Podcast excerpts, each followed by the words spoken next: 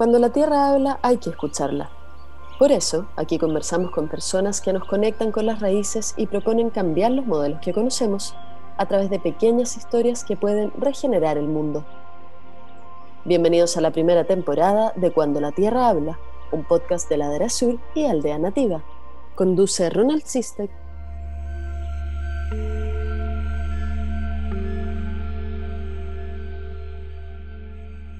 Humberto Maturana Romesín nació en Santiago de Chile en 1928. Biólogo, filósofo y escritor, definió el concepto de autopoiesis y sentó las bases de la biología del conocer, una manera enteramente nueva de comprender el aprendizaje humano. Fue profesor y colaborador del destacado y recordado biólogo Francisco Varela. Sus estudios comprenden universidades en Chile, Inglaterra y Estados Unidos, además de colaboraciones en innumerables otros centros de estudio e investigación. En el año 2000 fundó el Instituto de Formación Matrística junto a Jimena Dávila.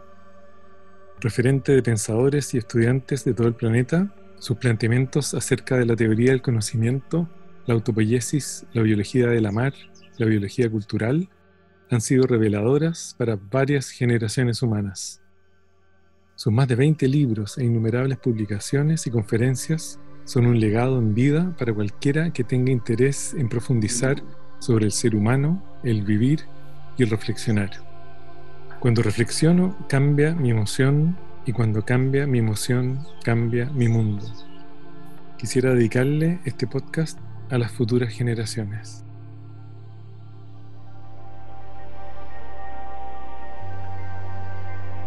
Bienvenidas y bienvenidos a un nuevo capítulo de esta serie de entrevistas y conversaciones que hemos llamado Cuando la Tierra habla. En este ciclo dedicado a la regeneración cerraremos con una persona muy especial, Humberto Maturana Romesín. Eh, como le decía Humberto hace un rato antes de comenzar, eh, para mí es un regalo poder conversar contigo, Humberto, en particular en estos tiempos tan desafiantes. Humberto, escuché hace un tiempo una historia que tú contabas en algún programa donde decías que estabas mirando un atardecer en las montañas rocallosas. Observando ese atardecer, ves de repente a un par de ardillas a tu derecha, luego otra a tu izquierda. Te quería preguntar, en esa experiencia en la naturaleza, cuando la Tierra habla, ¿qué te dice? ¿O qué es lo que te dijo en ese momento? Me dijo, soy armónica cuando estoy por mí misma ya vamos a entrar en ese concepto de armonía que ha sido bastante revelador por lo demás. Pero antes, por ahí por el año 60 o 61, un alumno tuyo te hizo esta pregunta. Eh, profesor, usted dice que los seres vivos comenzaron en la Tierra hace 3.800 millones de años. ¿Qué comienza hace 3.800 millones de años de manera que usted pueda decir ahora que los seres vivos comenzaron entonces ¿Nos puedes contar un poquito más de esa pregunta y cuál fue el efecto que esa pregunta tuvo en ti?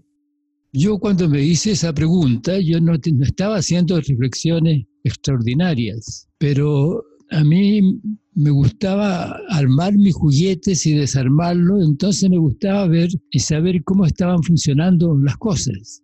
Entonces, en el fondo yo me preguntaba, ¿qué es lo que tiene que estar pasando para que lo que aparece ahí yo lo trate como tal cosa, como un ser vivo, por ejemplo? Yo no me pregunté qué es eso, sino que qué tiene que estar pasando ahí para que yo diga que lo que estoy viendo es tal cosa. En el caso, por ejemplo, de contemplar el atardecer y ver que las ardillas estaban también contemplando el atardecer, mi pregunta es, ¿qué tiene que estar pasando en, este entorno o a nosotros en este entorno para estar aquí en esta situación tan serena, tan tranquila? Los cuatro, Andrés Ardilla y yo, estábamos ahí silenciosamente en una cosa que era absolutamente armónica.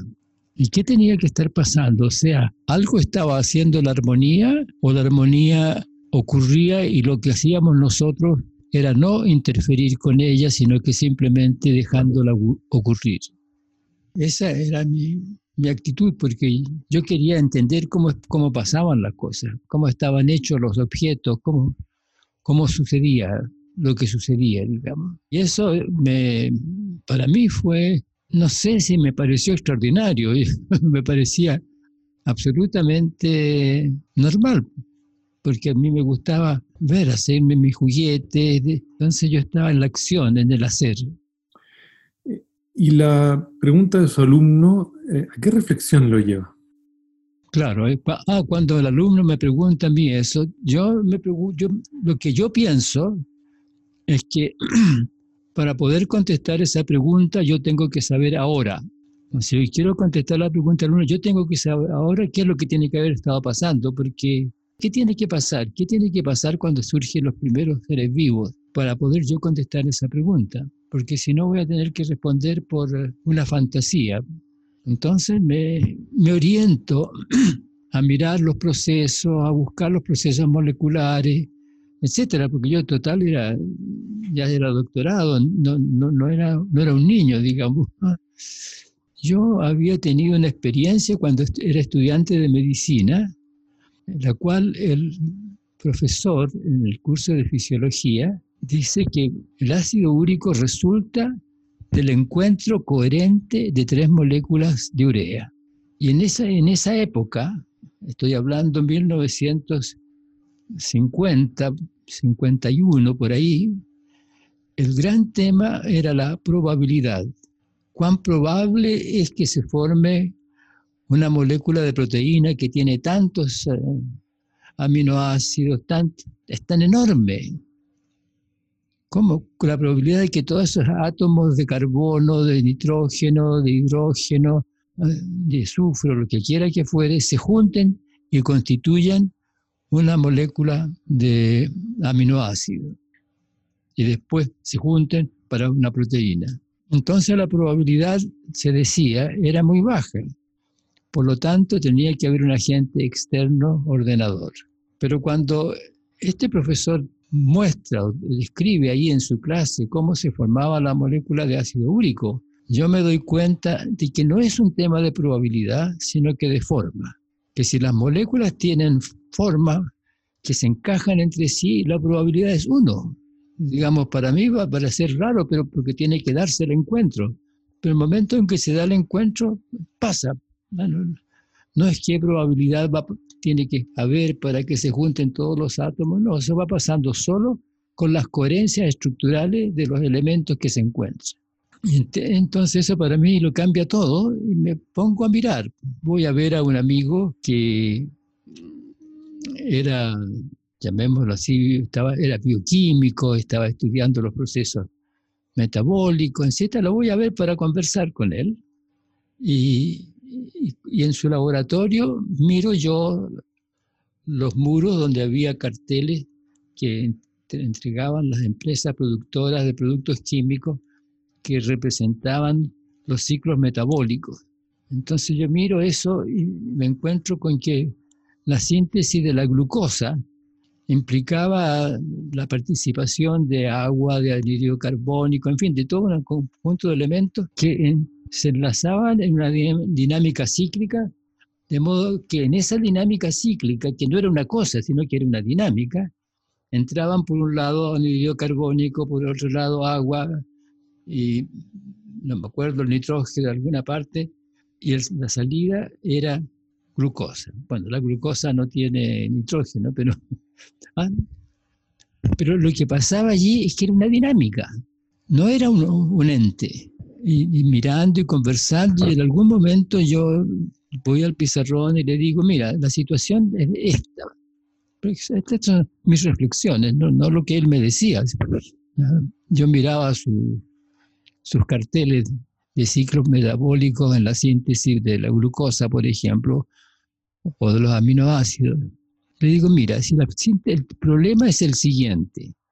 Según lo que sabemos, el ADN participa en la síntesis de las proteínas y las proteínas participan en la síntesis del ADN y lo dibujo en el pizarrón. Y me doy cuenta de dos cosas. Uno, que eso es todo. Eso es todo, ciclos de síntesis recíproca en un flujo de moléculas, porque habían moléculas que entraban aquí para la operar de, los, de las proteínas en, la síntesis de los ADN y pues moléculas por acá para la síntesis de las proteínas, pero este ciclo, que era chiquitito ahí, constituía una unidad. y los seres vivos constituíamos unidades, somos entes discretos. Entonces me doy cuenta que lo que ocurre es muy simple, pero muy complejo al mismo tiempo. ¿ah? En la formación de entes discretos que tienen la característica de ser sistemas moleculares que en su forma una red que se produce a sí misma. El resultado no es una molécula para allá, sino que el mismo sistema. Entonces allí eh, yo pienso reflexionando, lo central es que para mí el tema no fue la vida, sino que el ser vivo. Cuando el, alumno pregunta, ¿qué comienza hace cuatro mil millones de años?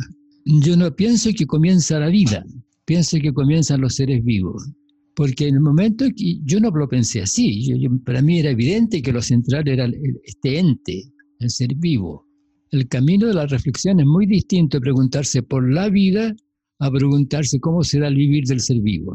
la vida me mete en una cosa abstracta el vivir del ser vivo me mete en la concretitud del, del operar de este ente. Además, los seres vivos somos entes discretos, entonces me doy cuenta que es simple, es complejo el ocurrir, pero siempre el tema, como dice muchas veces Jimena, si las cosas son mucho más simples de lo que parecen, las complicamos porque confundimos dominio.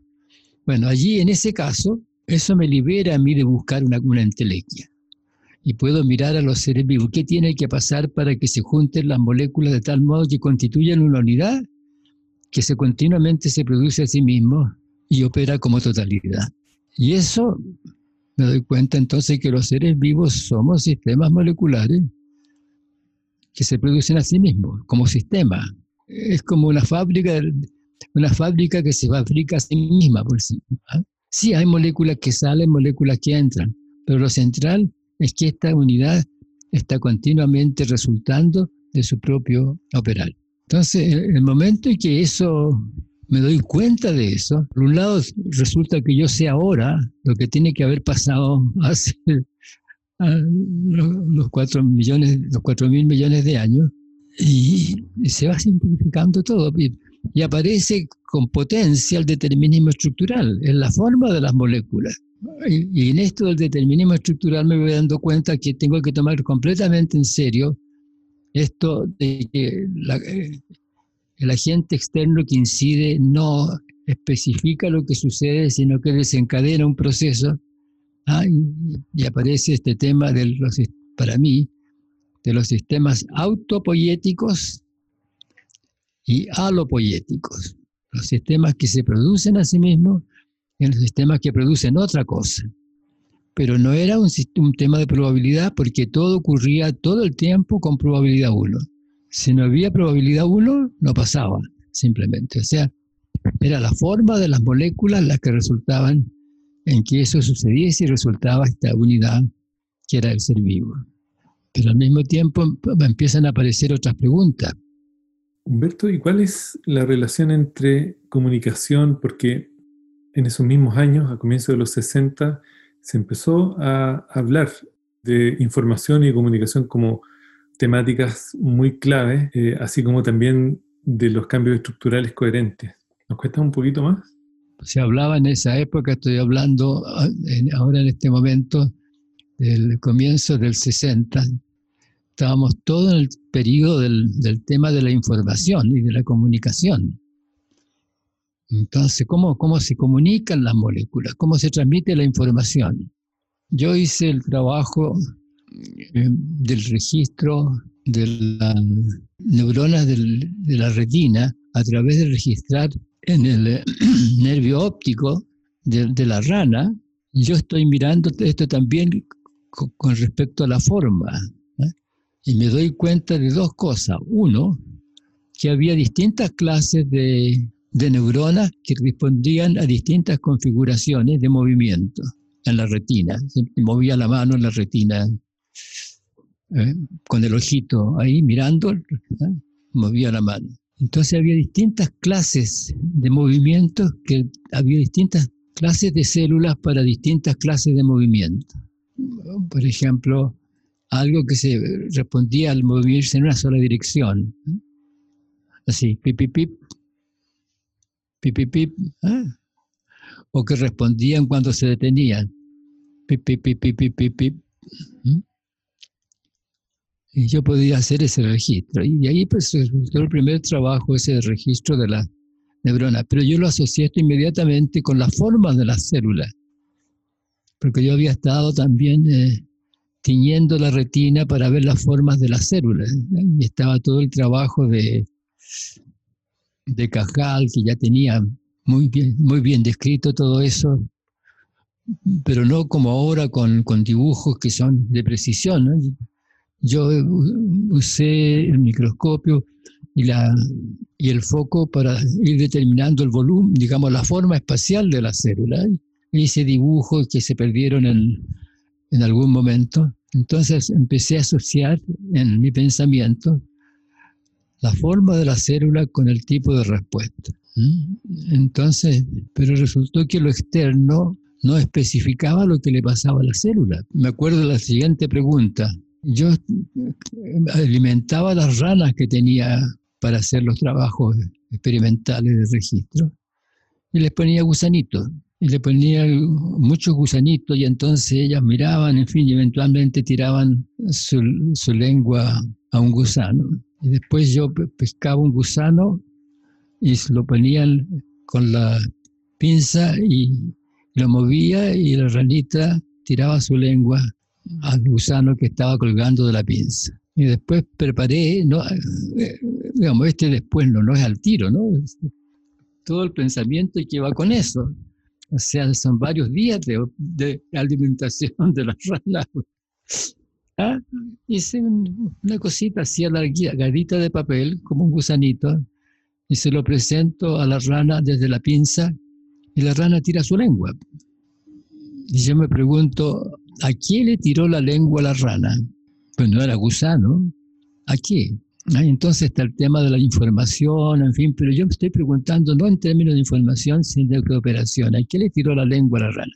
¿Cómo es que, y la, y la pregunta fue, para mí, ¿cómo es que normalmente hay una mosca o un gusano cuando la lengua tira, cuando la rana tira su lengua y se la come. ¿Cómo es que pasa eso? ¿A quién le tira la lengua? Entonces me doy cuenta que lo que está haciendo es el, cerebro es generar una conducta que resulta adecuada a la circunstancia. ¿Cómo? ¿Cómo pasa esa relación de adecuada a la circunstancia? Ahí se mete el tema de la información, pero me doy cuenta que estoy también trabajando en la, visión de colores de, las palomas para mostrar cómo la luz del objeto le lleva al ser, a la paloma, en este caso experimentalmente, la información de lo que es. Cómo la luz que viene de la flor le dice al ojito de la paloma, soy flor o soy roja, o soy azul, o lo que, que fuere. me doy cuenta que eso no pasa ni puede pasar, que lo único que pasa es que la luz que viene reflejada de la flor gatilla en la retina, algo que tiene que ver con la organización de la retina, con la estructura de la retina, no con la flor. De modo que el problema es completamente distinto. El problema es de coherencia histórica del organismo y su medio. ¿Mm? ¿Cómo, ¿Cómo se da esa coherencia histórica? Y por supuesto la respuesta en la época que estoy hablando era la, la evolución, la historia evolutiva. Pero ¿cómo se produce esa historia evolutiva? Bueno, muchas generaciones, sí, pero ¿qué es lo que va pasando en eso? Y me doy cuenta que lo que tiene que pasar es que el organismo y su circunstancia cambian juntos. Y eso lo desarrollamos después con Jimena, muchos años después, con la noción de, la unidad ecológica organismo nicho, que, surge cuando Jimena me dice, mira, si los seres vivos no andan flotando por ahí en, la nada, sino que en su medio, así que tú tienes que decir, hacer evidente eso. Entonces aparece la noción de la unidad ecológica organismo nicho, que cambian juntos. Organismo y circunstancia van cambiando juntos en la historia individual, en la epigénesis y también en la historia evolutiva Pero ¿y el tema de la información? No, eso no entra. No entra el tema de la información. No es una cuestión de comunicación, es una cuestión de cambio estructural coherente de dos cosas que interactúan recíprocamente. Y ahí pienso en la piedra de moler, por ejemplo, como si tú tienes una piedra de moler, tienes la mano y muele y, perfecto. Y si la mano se rompe, tienes que botar la piedra porque no, sirve. No cualquier, ah, porque hay una historia. ¿eh?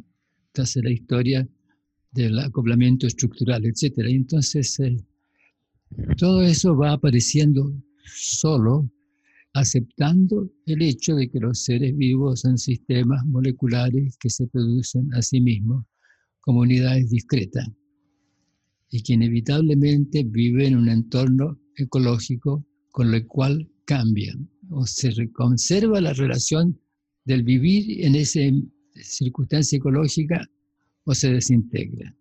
Y si se va conservando, van cambiando juntos, de manera coherente. Bueno, esa es la respuesta a la preguntita. Sí, eh, respondiste varias preguntas en una, Humberto, así que muchas gracias por eso. A propósito de esta coherencia histórica de los seres vivos eh, y del ser humano en particular como organismo nicho, ¿cuál es el nicho ecológico para el ser humano hoy eh, y qué es lo que se conserva?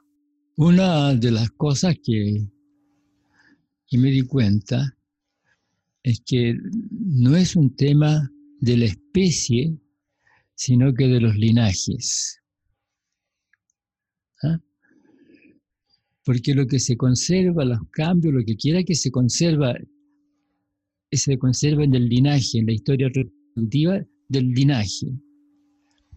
La especie es una visión más amplia, en un sistema más amplio de linajes parecidos porque tienen un origen común pero la evolución va en la transformación del linaje. Y eso, vienen a ser, ahora diríamos, en matrística, que, son, que es un fenómeno histórico. Es una transformación de las unidades ecológicas organismo nicho, en la conservación de la coherencia organismo nicho que hace posible la conservación realización del vivir. Y eso, y eso lleva a otra cosa más, que es la, relación sistémica que eso implica. ¿ah? Y cómo la, reproducción tiene un carácter distinto, porque pasa a ser la reproducción del modo de vivir, que se produce en, el momento reproductivo, lo que se conserva es un modo de vivir. Y eso implica una conservación, por supuesto, estructural de, de las clases de moléculas, etcétera, etcétera, pero que se conserva es toda la dinámica de la realización del vivir en la relación organismo-nicho. ¿Y cómo entra la reflexión en esta conversación y nuestras elecciones? El verdadero tema en estos momentos es cuál es nuestra actitud. En Chile pasó algo en relación con los castores. Alguien, no sé cómo o cuándo, por qué, trajo castores a Chile. A Chile no había castores. Las selvas del sur no había castores. Y o los liberó o se escaparon y entonces empezaron a multiplicarse. Pero con la multiplicación de los castores implica la multiplicación de su modo de vivir. Entonces, ¿cuál es el modo de vivir de los castores? Implica esto cortar, hacer represas ¿ah? para obtener su, su cuevita escondida a través Ah, hay que pasar en el agua para meterse por debajo, un túnel, llegar a una cámara a nivel de, acceso al oxígeno eh, afuera, a la atmósfera, pero tapada completamente, que no se ve, no se puede entrar por fuera, hay que entrar por, por la represa que formó, formó. Bueno, pero hacen represa, cortan árboles y hacen represa, cortan árboles y hacen represa, cortan árboles y hacen represa cortan árboles y hacen represas. Si usted va al sur ahora, se encuentra con partes que están siendo desoladas por los castores. Y ellos lo único que hacen es su modo de vivir nomás.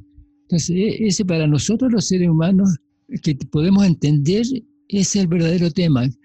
¿Qué entendemos de lo que sucede? La cosa de los castores nos muestra algo que sabíamos. Cualquier proceso que se repite eh, indefinidamente es catastrófico, porque destruye el entorno que lo hace posible.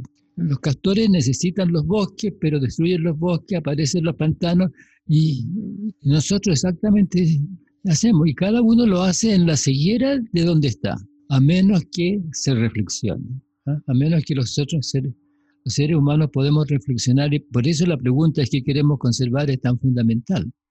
Yo iría al sur a cazar castores para poder recuperar la selva, ¿comprende? Y, a lo mejor tener un, recinto particular para tener o traer eh, pumas para que se coman los castores, para que se dé una armonía que, que pueda estar sola.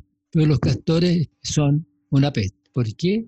porque constituyen un proceso de repetición, de reproducción, que es desastroso para el ámbito más amplio de, realización de su vivir, que es la selva, donde están los árboles que ellos cortan. lo mismo nos pasa a nosotros los seres humanos. Por eso yo pienso que no el verdadero, pero el más importante de los problemas nuestros es el crecimiento de la población. Ahora, lo, peculiar nuestro es que nosotros podemos reflexionar, entender y escoger. El castor no, no reflexiona sobre las consecuencias de lo que hace, pero nosotros podemos. Y tomando en cuenta este concepto de armonía, Humberto, ¿cómo nos podemos mover hacia una relación antropósfera-biosfera más armoniosa? A ver, no sé si entendí bien la pregunta, pero yo diría que depende, como todo, como todo lo que los seres humanos hacemos, en realidad todo ser vivo hace, es conservar su modo de vivir. ¿ah? Porque los castores conservan su modo de vivir. No desde la intención, no desde la reflexión. Piensan, sienten en un ámbito que tiene que ver con la localidad de su modo de vivir, pero no piensan sobre su modo de vivir. ¿ah? Para poder pensar sobre el modo de vivir, hay que vivir en el lenguaje, en, un ámbito de la recursión de las distinciones. Y nosotros sí, y somos nosotros los que podemos darnos cuenta de que nuestro modo de vivir está siendo desastroso o está siendo, está confundiendo dominio, rompiendo la armonía, ¿ah? o siendo exponencial, que lleva a la sobrecarga de cualquier eh, entorno habitacional. Pues es responsabilidad nuestra. Pero e, e, eso es lo que nos pasa. No nos hacemos cargo de que la evolución no ocurre así nomás ya. Antes ocurría así nomás. Pero ahora están esos personajes que pueden escoger a través de la reflexión, que somos nosotros. ¿Qué escojo? ¿Hacerme rico? ¿O escojo generar un entorno que es, es armónico. La armonía se pierde cuando deja de, hacer, estar esta coherencia de conservación de todos los elementos que participan en una situación X, en un ámbito ecológico, en términos generales. ¿Nos puedes compartir tu reflexión eh, respecto de la distinción para el ser humano entre adaptarse a o participar de un proceso permanente de adaptación? Desde una mirada externa uno puede pensar que los organismos se adaptan a las circunstancias cambiantes, pero resulta que las circunstancias cambiantes cambian con ellos, cambian con otros seres vivos, no, no es que existan ahí, que yo me acomodo a ellas. Ah, yo soy parte de ese ámbito donde se realiza la posibilidad de conservar mi vivir. Y eso es completamente nuevo, en el sentido de que requiere una operacionalidad distinta que no todos los animales tienen, que es la posibilidad de la reflexión. Y la reflexión aparece como posibilidad con el lenguaje. Entonces, y, con el lenguaje aparece la posibilidad de reflexionar sobre la propia reflexión, o sea, el darse cuenta de lo que uno hace, la, la conciencia de lo que uno está haciendo en el momento de hacerla y la posibilidad de escoger. Entonces, por eso esto es tan, eh, digamos, los seres humanos introducimos algo que, que, es el lenguaje, que es la recursión en las coordinaciones conductuales, Ah, porque el lenguaje es este, coordinar nuestro convivir. ¿eh? La, recursión sobre eso termina que coordinamos nuestras coordinaciones de convivir y ahí aparece el lenguaje. Cambia todo. La presencia del ser humano cambia todo, porque escoge, ya no va por la armonía la historia, sino que va por lo que los seres humanos queremos, la acumulación, lo que quiera que fuese. Acabo de leer un artículo, no, no, leí un artículo, pero una nota que me envían de, de, Science, que envían a, a, las personas que están conectadas con ellos y tiene que ver con el hallazgo de bacterias que estaban eh, sumergidas en el fondo eh, del mar, en el fango, y que con muy poco oxígeno, pero que han existido 100 millones de años. O sea, 100 millones de años. No es gigantesco, pero es bastante grande. y ahí están, se han conservado. Entonces supongamos que las sacamos de ahí y van a parecer que son seres distintos a las bacterias actuales porque han conservado un modo de vivir que ya no es espontáneamente. Entonces, ¿qué hacemos? La sacamos y claro, un gran hallazgo, pero ¿qué vamos a hacer con ella? ¿En qué medida el sacarlas va a traducirse en una, en una ruptura de un ámbito ecológico?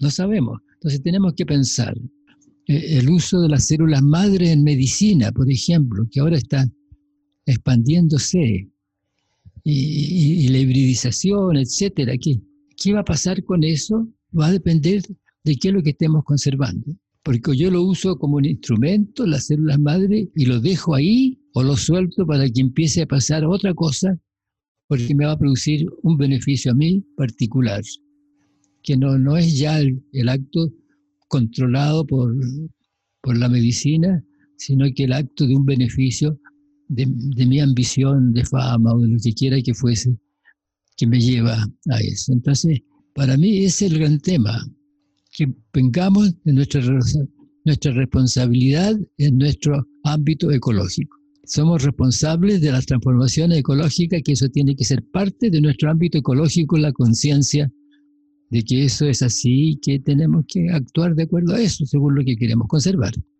Si sacamos entonces a esas bacterias de su medio, pierden la armonía y por lo tanto puede que pierdan sus coherencias ecológicas.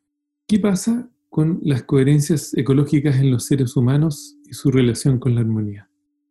A ver, en la historia podemos ver que ha habido diversificación de seres vivos, generación de ámbitos ecológicos, biosfera y transformación de la biosfera, todo eso de una forma armónica hasta que aparece la reproducción exponencial. Pero normalmente la reproducción exponencial no pasa tan fácilmente porque ah, es un ciclo. ¿eh? Hay unos nos comemos los unos a los otros. y, mientras haya armonía entre el nacimiento y, la muerte, mientras haya armonía en eso, va a haber transformación ecológica, pero no necesariamente una catástrofe porque se desboca el crecimiento de una especie, se desboca la realización de una práctica como en el caso de los castores. Porque en, un lugar donde hay lobos, donde hay pumas, donde hay cazadores que cazan los castores por su piel, etc., eso se armoniza, a menos que los nacimientos se exacerben o las muertes disminuyan, o al revés, aumenten la muerte y no haya nacimiento, se desarmoniza. O sea, la armonía no significa bienestar, significa que todos los procesos, una coherencia en la cual el gran sistema se mantiene. El gran sistema de la biosfera se mantiene. Y deja de mantenerse cuando una de estas cosas se desarmoniza y aparece el, el crecimiento poblacional desbordado que, que, que desarmoniza todo. Y, hay como que empezar de nuevo después de, de esas desarmonizaciones. Y armonía no es equilibrio, es, es coherencia operacional en la conservación de un tipo de bienestar. ¿Podemos crecer indefinidamente? ¿Qué estamos conservando en nuestros haceres, Doc? Claro, y eso va a depender de los deseos. Por ejemplo, hay varios tipos de deseos que son eh, abiertos al crecimiento indefinido. La riqueza, la fama, fíjese ¿qué otros hay? Porque los demás que nos llevan al, bienestar se, se vuelven, nos llevan a pensar cuáles son las consecuencias de lo que estamos haciendo. Pero del crecimiento indefinido siempre hay una teoría que lo justifica porque hay un ente trascendente. Las teorías son las que en último término restringen la reflexión, pero si logramos conservar la reflexión, ¿qué es lo que queremos? Yo personalmente pienso que lo que querría sería una armonización de Gaia, que las poblaciones no crezcan indefinidamente, que no destruyamos la, la coherencia de esta dinámica de la fotosíntesis y la alimentación de los otros seres vivos y nuestra, pero es un espacio de armonía que exige que las poblaciones no crezcan de manera indefinida. O sea, el crecimiento indefinido es siempre eh, potencialmente desastroso. ¿Será que confundimos crecimiento con desarrollo, como decía el profesor Max Niff? Los árboles crecen hasta un cierto punto, luego del cual comienzan a desarrollarse. ¿Qué reflexión tiene en esta distinción entre crecimiento y desarrollo, Doc? Se usa un poco como sinónimo, ¿eh? pero la diferencia está es que el desarrollo implica esta noción de mejoría, de transformación, con un carácter de, de progreso, ¿eh? valorativa.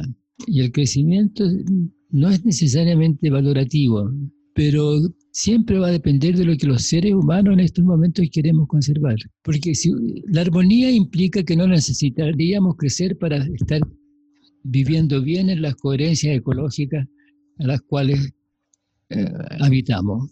Esa es la armonía. Ahora, la desarmonía desaparece cuando uno transforma algún aspecto de ese vivir en un proceso lineal que se hace exponencial. Entonces exige nuestro entendimiento. Podemos transformarnos continuamente, si eso no es el problema. Es cuando se mete un crecimiento exponencial de por medio. ¿Ah? Y, el, más feroz de estos crecimientos exponenciales es la población. Porque uno no se quiere morir, pero tiene teoría. Si tiene teorías de que es bueno morirse a una cierta edad, sería magnífico, que uno se muere a una cierta edad. Si uno tiene teorías de que hay que desarrollar algo que, está por de alguna manera escondido, entonces que la evolución es un desarrollo de... También lo metemos en un espacio de expansión exponencial. Hay algunos estudios, por ejemplo, cómo muestran la variación de los de estas sabanas con animales herbívoros y y predadores. ¿Cómo eh, la armonía se conserva en la relación predador-herbívoro? Si aumentan demasiado los herbívoros, es un descalabro. Si aumentan demasiado los predadores, es un descalabro. Ah, se pierde la armonía. Entonces, eso normalmente ocurre solo, pero como los seres humanos somos generadores de actividades exponenciales en producción, por ejemplo, en el comercio, tenemos que producir más de esto. ¿eh? El bienestar lo obtenemos eh, en la riqueza, entonces tenemos que enriquecernos. Por eso es tan delicado el, el tema. Y sobre todo con la medicina queremos prolongar la edad, por ejemplo. Ah, ahora nuestra gran preocupación es la, con la pandemia la preocupación de los mayores que está bien, pero ¿hasta cuándo tenemos que vivir los mayores? ¿Cómo, cómo logramos una cosa que sea armónica? Lo mejor sería que no tuviésemos un aumento de la natalidad. Ah, mientras más se prolonga la vida humana, habría que disminuir la natalidad para que no, no, se produzca un, un fenómeno exponencial. Pero eso requiere entendimiento, requiere el darse cuenta de que no es el desarrollo, sino que es armonía lo que queremos. La armonía implica bienestar, bienestar psíquico, fisiológico, todo eso. pero en una dinámica que se sostiene en la coherencia de no, eh, del no crecimiento exponencial. Eh, ¿Qué le desea al linaje humano? ¿Qué le deseo yo al linaje humano? Yo deseo que, que vivamos bien, que nos transformemos porque nos vamos a ir transformando en este presente cambiante continuo en que existimos, pero que entendamos la, armonía, que entendamos que si aumentamos una cosa, tenemos que disminuir otra. Yo creo que el, ejemplo de los castores es terrible, pero quiere decir que no, no puede haber tantos castores. Tenemos que cazar castores para dejar que los árboles crezcan, incluso para que los castores puedan vivir también. Eso es lo que tenemos que armonizar. ¿Qué queremos? Yo no quiero vivir indefinidamente, pero otras personas quieren vivir indefinidamente. ¿Cómo, ¿Cómo lo hacemos? Claro, afortunadamente lo biológico es tal de que los organismos eventualmente se, se mueren. Llega un momento en que, que nos morimos los seres vivos. Pero a veces no queremos morirnos. Estamos, no aceptamos la muerte como una cosa legítima de la armonía del existir. O sea, yo no, pienso que la respuesta es fácil, pero sí tenemos que ocuparnos de eso, tenemos que armonizar la prolongación de la vida humana con los nacimientos y pensar que en realidad es bueno el poder envejecer. Envejecer bien, pero es bueno poder envejecer para eventualmente morirse en, un recuerdo bonito de lo vivido, pero no en la angustia de que uno está contribuyendo a la desarmonía de, la, de Gaia, de la biosfera. Pero autonomía reflexiva y acción, de modo que actuemos con responsabilidad en el momento oportuno, en el presente cambiante continuo en que vivimos. O sea, mi deseo es que logremos una armonía ecológica en, Gaia. aceptemos su naturaleza cíclica, no lineal, aceptemos eso, que, que las cosas tienen una dinámica cíclica pero hay todo un periodo de conservación del vivir, por ejemplo, que uno puede hacerlo hermoso, incluso el morirse. Llega un momento en que uno puede escoger eso, pero ah, vivir eso en, el deseo de la conservación armónica del vivir humano. ¿En qué reflexión está usted, Humberto, en estos días? ¿Cuál es su espacio reflexivo?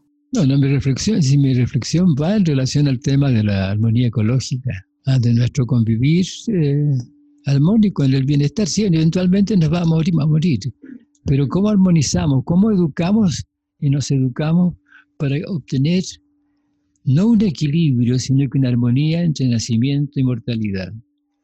La población no puede seguir creciendo. La tecnología nos va a ayudar a hacer muchas cosas, pero la población no puede seguir creciendo, porque de todos modos se sobrecarga. Claro, ahora ya estamos pensando cómo vamos a colonizar otros planetas. Digamos, ¿de dónde viene eso de ir a colonizar otros planetas? Está bien, vayamos a colonizar otros planetas, pero ¿de dónde viene esto? De la, de la ambición, del mostrar que estamos capaces o de escapar de un destino horrendo de la sobrepoblación aquí, ¿de dónde? tenemos que conversarlo y llegar a, a un entendimiento de lo que se quiere. Ahora, por ejemplo, con esto de observar que estas bacterias han estado viviendo allí en condiciones mínimas, mínimas por 100 millones de años, también las personas piensan, ah, entonces la, conservación de la vida es más simple. Basta un mínimo de condiciones para que se conserven los seres vivos, y en este caso las bacterias. Así que a lo mejor hay seres vivos de esta naturaleza en Marte. Entonces, conocimiento y expansión o conocimiento y entendimiento. Humberto, este ciclo lo estamos haciendo en torno al concepto de regeneración. ¿Qué es la regeneración para usted? Si la regeneración implica el recuperar algo que se está perdiendo. Y lo que, lo que estamos perdiendo es la armonía eh, eh, de Gaia. Eso es lo que estamos perdiendo. Y claro, estamos empezando a hacer cosas para, para disminuir esa pérdida, para recuperar la armonía, pero saquemos la noción de progreso, porque la noción de progreso implica crecimiento, ¿ah? transformación hacia más de algo. Entonces, por eso no, es, simple, es, importante sí entenderlo, que somos nosotros los que estamos guiando, según lo que conservemos, el curso de la deriva histórica que está pasando de todos modos. Claro, estoy plenamente de acuerdo con eso. Y sobre todo para escoger lo que queremos conservar. Yo pensaba, yo voy a cumplir 92 años en un mes y medio más. Yo pensaba, ¿conozco a alguien que se acuerde de mí, de cómo era yo cuando chico? No. Habrá, a lo mejor por ahí, hay alguien que haya vivido, esté viviendo 120 años, que a lo mejor lo conoció, me conoció. Ah, pero entonces, no puedo seguir viviendo tanto más. Pero tampoco quiero morirme de manera desastrosa, quiero morirme armónicamente en un ámbito ah, legítimo, en la coherencia armónica con los seres vivos con los cuales coexisto. ¿Mm? Entonces no, no es simple, pero eh, no es negativo ah, el, reflexionar sobre esto. ¿no? El vivir 130 años no es un valor, no es una cosa que, sea deseable porque son 130 años.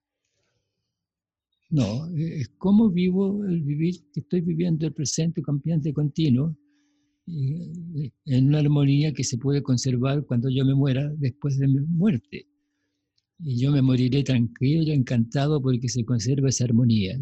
Humberto, quiero en nombre de nuestro equipo y a mi nombre personal, y estoy seguro que representando a mucha gente que nos está escuchando, celebrar tu vivir, celebrar tu cumpleaños número 92. Mire, curiosamente naciste el año 28, igual que mi papá. Eh, celebrar eh, tu propia autobellesis molecular, tu sabiduría, tu humildad para compartir y reconocer tu viaje con la gratitud de los aprendices que todos somos en esta circularidad que existe entre el proceso de vivir y el proceso de conocer, cosa que aprendí de ti. Compilar aquí unos saludos y reconocimientos de varias y varios eh, que se han visto modificados por algo que recibieron de ti. Comenzamos con Peter Senge. Adelante, Peter. Hola, Humberto. Es un verdadero placer y honor grabar esta breve declaración de agradecimiento y reconocimiento por el extraordinario impacto que has tenido en mi trabajo y de todas las personas que has tocado. Hay muy pocas personas a las que cito más a menudo en talleres y todo tipo de reuniones y escritos que a ti. Pensando en las diferentes cebras de esto, obviamente la importancia de la reflexión Creo que realmente ha profundizado mi y nuestro entendimiento. La reflexión ha sido una parte muy importante. La conversación reflexiva, la transformación de las conversaciones son una especie de piedra angular de cómo creamos un diferente campo social o campos generativos entre las personas y dentro de las organizaciones y entre las organizaciones. Hace muchos años creo que te escuché decir que solo a través de la reflexión cambiamos nuestra historia. Y eso fue un punto muy poderoso para reflexionar sobre la importancia del hábito. El hábito es un fenómeno natural, obviamente tiene un curso de energía, hace las cosas de cierta manera y sigues haciéndolas y ves ese curso en todo tipo de especies, pero para los humanos especialmente los hábitos de los que no somos conscientes nos dejan prisioneros. Cuando te oí decir por primera vez que solo a través de la reflexión cambiamos nuestra historia, fue realmente cuando me trajo a la mente que nuestra tendencia a crear hábitos individual y colectivamente, cualquier institución o cualquier organización funciona de la manera que funciona, más o menos porque así es como lo han hecho. Así es como el poder de lo colectivo sucede, no solo lo individual y lo llevamos hasta el nivel de la sociedad, por lo que siempre me ha dejado una especie de gran pregunta, una pregunta estratégica. ¿Cómo fomentamos la reflexión individual y colectiva para que podamos ver que mucho de lo que hacemos tiene tantas consecuencias que no queremos ver en nuestro mundo? Emerge de nuestros propios haceres, de nuestras, nuestras propias formas de operar. Obviamente me ayudaste enormemente a entender los sistemas vivos, volviendo a la idea fundamental de la autopoiesis. Pero tu énfasis en la conservación, lo que queremos conservar, y otra cosa que recuerdo hace años te escuché decir es que la vida conserva las condiciones para el vivir. Esa es una dinámica fundamental, que en un nivel es algo evidente, pero en otro nivel es tantas cosas de esa frase que he escuchado y reservado en mi propia mente de ti, como, oh, sí, es correcto, la vida conserva las condiciones para el vivir. Obviamente, dentro, desde su punto de vista, los humanos son una especie de antivida, porque claramente hemos hecho muchas cosas que han destruido las condiciones de vida para muchas de nuestras compañeras criaturas. Así que esto es una especie de imperativo. El nuevo libro de Paul Hawkins se llama, se va a llamar Regeneración, o creo que se va a llamar Regeneración, pero se trata de la regeneración. Creo que el punto básico es que como humanos tenemos que empezar a aprender con una ética diferente, a operar con un eh, nuevo imperativo de no explotar, sino de regenerar. Y eso no es un esto o lo otro, pero obviamente el peso se desplaza muy fuertemente hacia la explotación, alejándose de la regeneración desde hace ya muchos siglos. Y gran parte de la expansión occidental, la expansión colonial de las culturas occidentales en todo el mundo y la destrucción del capital social y ecológico han sido por una ética o una orientación de explotación. Así que la vida conserva las condiciones para el vivir. Ese es el imperativo regenerativo que creo nos hemos ordenado a nosotros mismos para seguir adelante. Espero que estemos empezando a despertar de ello ahora. Solo el tiempo lo dirá. Y por último, solo por tu calidad de estar presente, siempre atesoraré nuestros tiempos juntos, nuestras conversaciones, pero incluso más allá de eso, me refiero a mi tipo de conciencia interiorizada de tu calidad de ser. Mis viajes a Santiago siempre han sido extraordinarios, momentos juntos donde quiera que hayan ocurrido. Eh, creo que hay un viejo dicho que dice que los maestros no enseñan lo que saben, los maestros enseñan lo que son. Puedo pensar en muy pocas personas que encarnan eso más plenamente que tú, Humberto. Gracias solo por ser. Muchas gracias, Peter. Le damos ahora el espacio a el señor Fridtjof Capra. Gracias, Ronald, por tenerme en el programa. Querido Humberto, es un gran placer para mí honrarte en tu cumpleaños número 92. Tu trabajo ha dado forma decisiva a mis miradas de la naturaleza de la mente y la vida, como es evidente en todos mis escritos y mis lecciones de los últimos 25 años.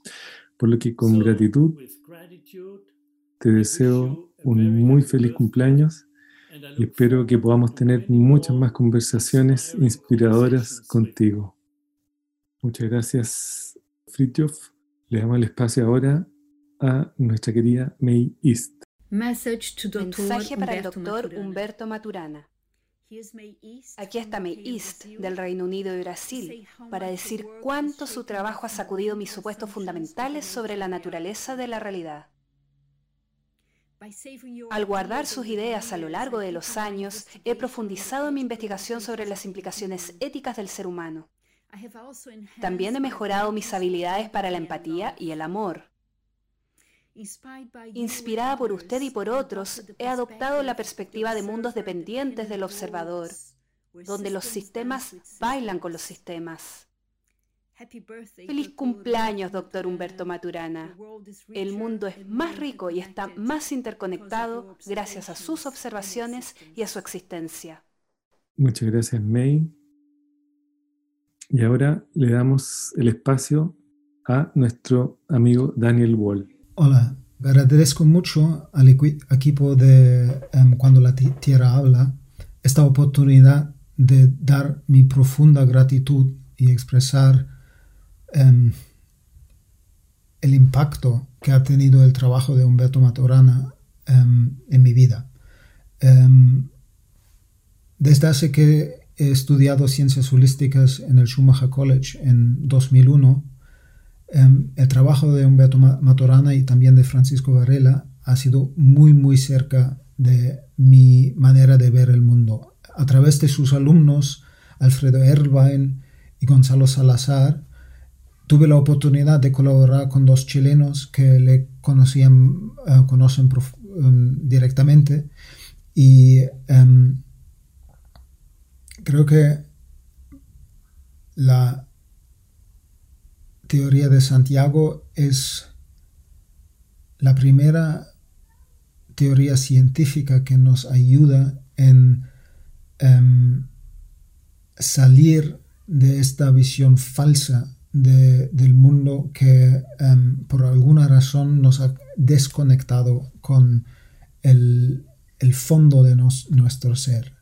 Y es una teoría que une toda la vida y la vida y la mente en una manera que nos señala cómo podemos salir de este, esta situación grave en la cual nos encontramos en el planeta. Entonces, Don Humberto Maturana, muchísimas gracias y no se pueden imaginar las olas que han extendido desde su trabajo a todo el mundo y han tocado tantos corazones y tantos mentes y em, que van a seguir eh, impactando una nueva conciencia para una nueva manera de convivencia de la humanidad dentro del planeta Gaia como un parte regenerativo, un participante regenerativo en este proceso de la vida como un proceso planetario. Em, muchísimas gracias y